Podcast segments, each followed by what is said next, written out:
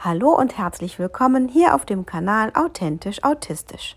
Heute mal zum Thema Pläne. Es ist Montag, also eine gute Zeit, um sich mal die Woche durchzudenken und vielleicht einen Wochenplan zu entwerfen. Hm, klingt vielleicht für den einen oder anderen sehr anstrengend, weil es vielleicht ein bisschen weniger Spielraum für Spontanität lässt. Kann aber für manch einen auch eine absolute Hilfe sein – wenn ansonsten die Welt permanent droht zusammenzubrechen, weil irgendwie alles gleich wichtig und auch gleichzeitig gleich unwichtig zu sein scheint. Ich liebe Pläne. Pläne sind toll, weil sie Struktur geben, weil sie zeigen können, was man geleistet hat und weil sie helfen können, Überlastungen zu vermeiden. Sie geben Struktur für die, die dringend Struktur brauchen. Autismus wird häufig als Reizfilterschwäche bezeichnet. Das heißt, alle Reize gelangen in gleicher Intensität und parallel ins Gehirn. Sie werden vorher nicht gefiltert. Wo neurotypische Menschen an einer Straßenkreuzung stehen und auf die rote Ampel gucken, wann sie vielleicht auf grün umspringt, sodass man rübergehen kann, vielleicht dabei noch denken, was bringt gleich die Arbeit oder was soll ich in der Pause dann essen, strömt auf einen Autisten womöglich alles gleichzeitig ein und das Ganze auch noch in viel zu viel. Also die Autos sind viel zu laut, die äh, Funktion der Ampel, die Blinden einen Übergang er ermöglichen soll, dieses Piepen ist zu laut. Vielleicht scheint das Grün für das Ampelmännchen so grell, dass man sich erschreckt und dann auch gar nicht losgehen kann. Oben zwitschert ein Vogel, hinten ruft ein Mädchen, drüben klingelt schon die Kirchenglocke. Wie spät ist es eigentlich? Komme ich überhaupt noch rechtzeitig? Alles viel zu viel.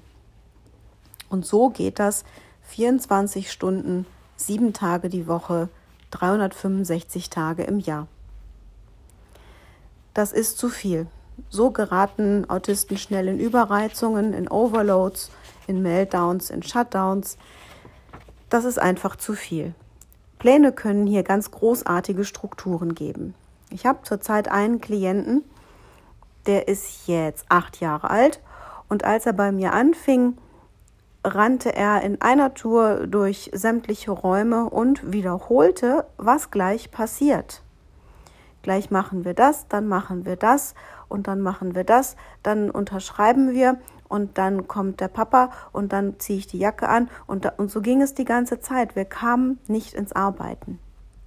Also habe ich einen Plan für ihn entworfen, einen Ablaufplan mit ihm zusammen. Was passiert wann? Vorne stand die Uhrzeit, dann stand da, was wir tun werden. Das Ganze hatten wir als Symbole erstmal angelegt, da er zu Beginn auch noch nicht lesen konnte. Und hinten ein kleines Kästchen, wo er abhaken konnte, wenn dieser Punkt erledigt war. Ab sofort wurde der Junge ruhiger.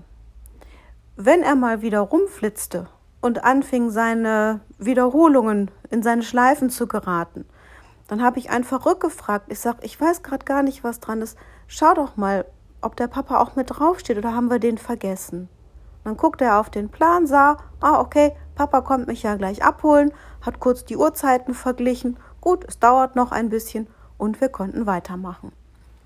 Zu, jeder, zu jedem neuen Abschnitt, zu jeder neuen Uhrzeit stelle ich auch meinen Handywecker mit ihm zusammen. Mittlerweile erinnert er mich sogar daran. Und sobald der Handywecker klingelt, ist diese Aufgabe auch abgeschlossen. Das muss ich dann akzeptieren, wenn wir da noch nicht mit fertig sind und vielleicht mein innerer Monk aufschreit. Aber er muss es eben auch akzeptieren. Und wenn das beide tun, läuft ab da so eine Stunde unfassbar friedlich. Pläne können Struktur geben. Pläne können auch zeigen, was man geleistet hat. Sie können auch ein ganz, ganz großer Motivationsfaktor sein.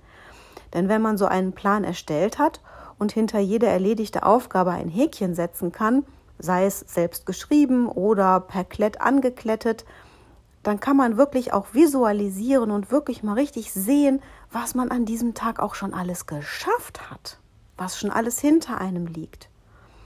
Und da, wo noch keine Häkchen sind, da sieht man auch, was noch auf einen zukommt. Das macht es also wieder planbar, solche Abläufe, gibt ihnen Struktur. Ich finde aber, dass man diese geleistet Listen auch nicht unterschätzen darf. Das geht einem jeden so. Jeder denkt sich manchmal abends, Mensch, warum bin ich denn eigentlich so kaputt? Und wenn man dann überlegt, was man alles gemacht hat, dann wird man vielleicht ein bisschen netter zu sich selber und sagt, na ja, war doch eine ganze Menge. So ein Plan, da könnte man direkt drauf gucken und würde sehen, was man alles geschafft hat. Dann wäre man vielleicht ein bisschen schneller, einfach mal nett zu sich. Pläne können auch helfen, Überlastungen zu vermeiden. Auch ein ganz, ganz wichtiger Punkt. Wenn wir regelmäßig Pläne machen, für unser Leben, für das Leben der Kinder, dann können wir vielleicht selbst auch erkennen, wo so ein Tag wirklich ein bisschen zu voll ist. Wenn wir nochmal auf die Reizfilterschwäche zurückkommen und denken, wie anstrengend so ein Tag für jemanden dann ist, der eben so eine Reizfilterschwäche hat und vielleicht so einen Tag und die Abläufe gar nicht unbedingt schon alleine überblicken kann, dann müssen wir dafür sorgen, dass diese Pläne gemacht und erstellt werden. Und häufig sehen wir dann, wie voll so ein Tag ist und kommen selber auf den Gedanken, meine Güte, ich habe gar keine Lust, den so voll zu machen, weil dann muss ich ja so einen vollen Plan schreiben und so viel erklären und so viel tun. Man sieht also schon beim Erstellen, wo vielleicht einfach ein bisschen Enge herrscht und ein bisschen alles zu vollgestopft ist und vielleicht ein bisschen entzerrt werden könnte. Solche Pläne können auch im Nachhinein zeigen, wenn man abends nochmal eine kleine Rückschau hält, wie ist der Tag gelaufen, äh, wie fühlen sich alle Beteiligten, wie geht es uns, sind wir eben überlastet oder war der Tag okay, sind wir da gut durchgekommen. Und wenn wir dann schauen, was an diesem Tag jeweils war, finden sich vielleicht manchmal Parallelitäten, die darauf hindeuten, dass da irgendetwas immer wiederkehrt. Vielleicht ist es immer genau der Tag, an dem zum Beispiel vielleicht der Freitag, wo man meinen sollte, Mensch, da ist die Schule sogar früher zu Ende, aber immer freitags gerät mein Kind komplett aus den Fugen am Abend. Woran liegt das? Der Tag ist doch viel kürzer in der Schule. Eigentlich müsste doch alles schön sein. Vielleicht ist es genau das. Der Tag ist zu früh zu Ende und es passieren andere Dinge und die sind vielleicht zu durcheinander. Vielleicht ist es irgendwas auch schon im Tagesverlauf. Immer donnerstags bringt die Oma ihn zur Schule. Und vielleicht ist genau das am Ende der Auslöser, warum immer donnerstags abends die Welt viel anstrengender ist als an allen anderen Tagen. Und wenn man es für sich selber geplant, aufgeschrieben, sichtbar gemacht hat, kommt man vielleicht auf solche bis dahin vermeintlichen Zufälle ein bisschen leichter. Wenn man möchte, kann man alles planen. Stundenpläne in der Schule, Haushaltspläne, wie man mit seinem Geld hinkommt, Einkaufspläne, was zu kaufen ist, Ferienpläne, auch ganz interessant, abhaken, wann sind die Ferien wieder vorbei, Hygienepläne, zum Beispiel Ablaufpläne beim Duschen, oder beim Händewaschen. Oder dann später vielleicht ein einfaches Bullet Journal. Im Moment absolut hip und ganz viele Leute machen das. Und da kann man ganz viele Pläne auf ganz schicke Art und Weise und sehr individuell tatsächlich auch verwirklichen. Es gibt im Internet unglaublich viele Hilfen, wie man solche Pläne erstellen kann, auch mit Symbolen zum Beispiel auf der Metacom-Seite. Da kann man sich mal hinklicken, die werde ich auch gleich noch in der Beschreibung verlinken. Oder man kann eben auch einfach selbst kreativ werden. Die Pläne müssen natürlich ins eigene Leben passen. Sie dürfen nicht jegliche Spontanität komplett über den Haufen werfen.